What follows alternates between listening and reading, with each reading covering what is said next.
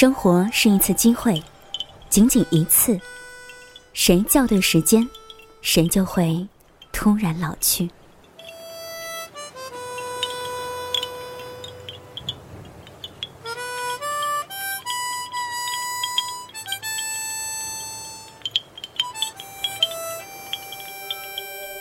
你好，我是李小妖，欢迎收听《时光听得见》。在听节目的过程当中呢，欢迎你关注我们的微信公众平台，直接的搜索“时光听得见”找到我们。时光里满是故事，而你们是那个故事的主角，我是那个跟你们说故事的人。今天在节目当中呢，想跟你分享一个故事，名字叫做《忘记校对时间的人》。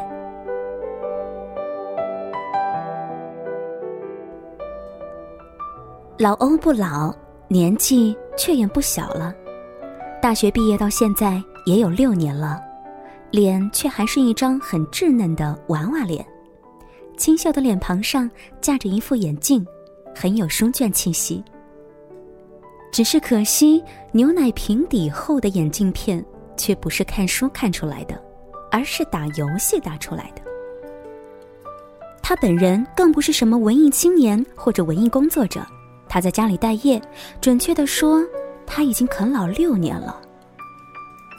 老欧的父母也不年轻了，已经到了拿退休金的年纪了，但他们对于老欧啃老这件事情，也是一点办法都没有，对亲戚们也羞于启齿。为了老欧的面子，还不得不每次都替老欧打掩护，老欧却不以为然。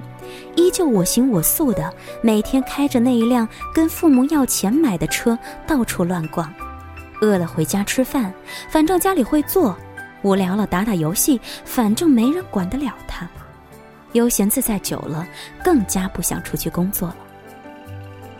如果时光不老，老欧和他的父母一直停留在这个时间差里，老欧或许会一直都是那个长不大的、等待喂养的鸟雏。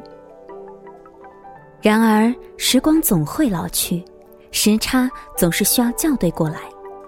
老欧这个老少年，终于在一个冬日里学会了要承担自己应负的责任。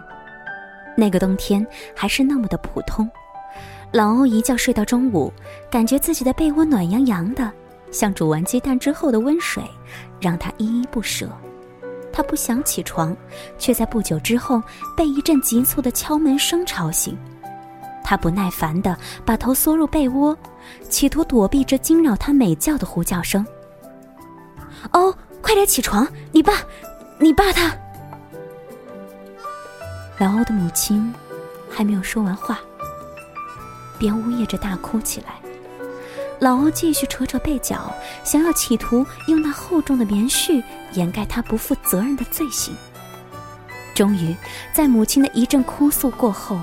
老欧不耐烦的想要拉开房门对母亲吵一吵什么，然而，在他拉开门的一瞬间，他自己也呆住了。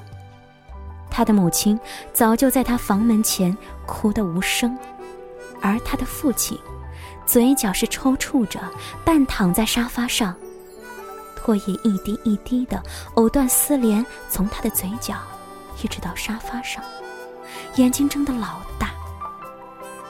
那一瞬间，他感到父亲的呼气声是那么的轻，那么的飘，像挂在树枝上的枯叶，摇摇欲坠。老欧的心在那一刻揪住了，他感到害怕，他觉得他必须干点什么来弥补自己空缺过的什么。老欧终于和母亲手忙脚乱的把父亲送到了医院。医生诊断之后，告诉老欧，父亲是中风了，需要好好的照顾。家里的重担一下子便落在了老欧母亲身上。把父亲送到医院的那一天晚上，老欧的母亲在父亲的病床前守了整整一夜，嘴里喃喃自语，却不敢合上眼睛睡一觉。那天晚上，老欧发现了母亲在灯光下刺眼的银发丝。饱含担忧的眼袋和干瘪的嘴唇，他突然觉得眼角湿润了，自己似乎太久忘记调好时差了，也久久丢失了自己应当承担责任的那一部分。他开始主动的为父亲按摩腿部，照顾父亲的饮食，为耐不住困意而睡着的母亲悄悄的盖上一层薄薄的衣服。冬天过后，天气暖和起来了，老欧父亲的身体也渐渐好起来。周末的时候，老欧带着父亲和母亲去逛公园，和父母一起坐在公园里那一片绿油油的草地上。他发现，冬日里荒芜过的那一片草地冒出了许许多多的绿。你看，小草生机勃勃地冒出了芽儿。春天真的是一个充满生命活力的季节。老欧终于不再闲逛了，他开始早早起床，开车躲避车流高峰去上班。厚眼镜片底下的眼睛显得炯炯有神。他那一部电脑现在已经成为他办公的主要帮手。一切都在渐渐好起来。老欧校对好手表上的时间，这个点开车出发。终于不能再这样昏昏欲睡下去了。今天在节目当中给你分享到的是老欧的故事。嗯，北岛说过这么一句话。生活是一次机会，仅仅一次，谁校对时间，谁就会突然的老去。也许在我们的生活里，也常常会有这么的一瞬间，突然好像有了时间差，忘记了你应该去校对好时间。没关系，永远都不算太晚，只要你调整好自己的手表，看看此时此刻的时间，又或者你明白你所谓的时间差。你懂得自主的去校对，那也不错，不是吗？谢谢你的收听和关注，这里是时光听得见，每周一到周五晚九点和你见面。同时呢，听节目的过程当中，也欢迎你加入到我们的微信公众平台，直接的搜索“时光听得见”，或者是拼音输入“时光听得见一”，就可以找到小杨了。随时随地跟我们互动，来关注每天的节目信息吧。晚安。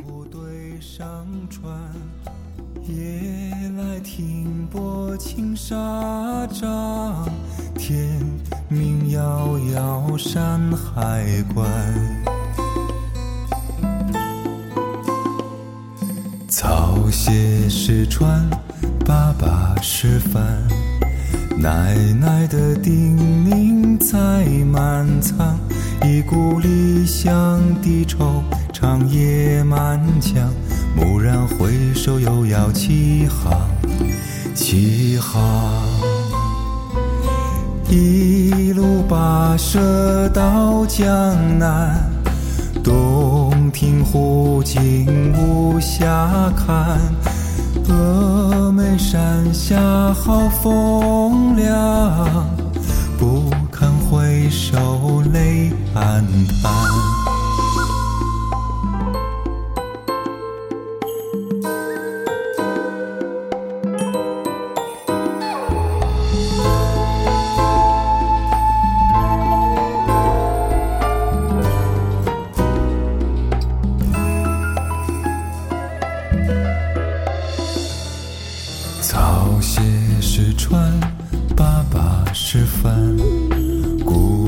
的叮咛不敢忘，强忍无奈。小别的悲怆，信誓旦旦又将起航，起航。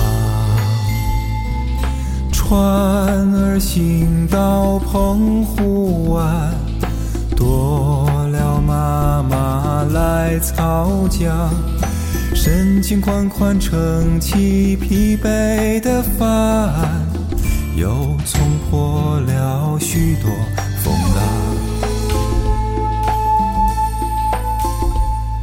草鞋是船，爸爸是帆，远远的故乡在召唤，满载半世纪漂泊的沧桑。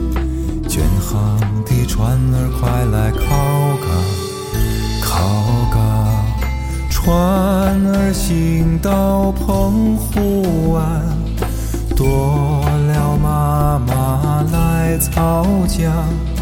身心款款撑起疲惫的帆，又冲破了许多风浪。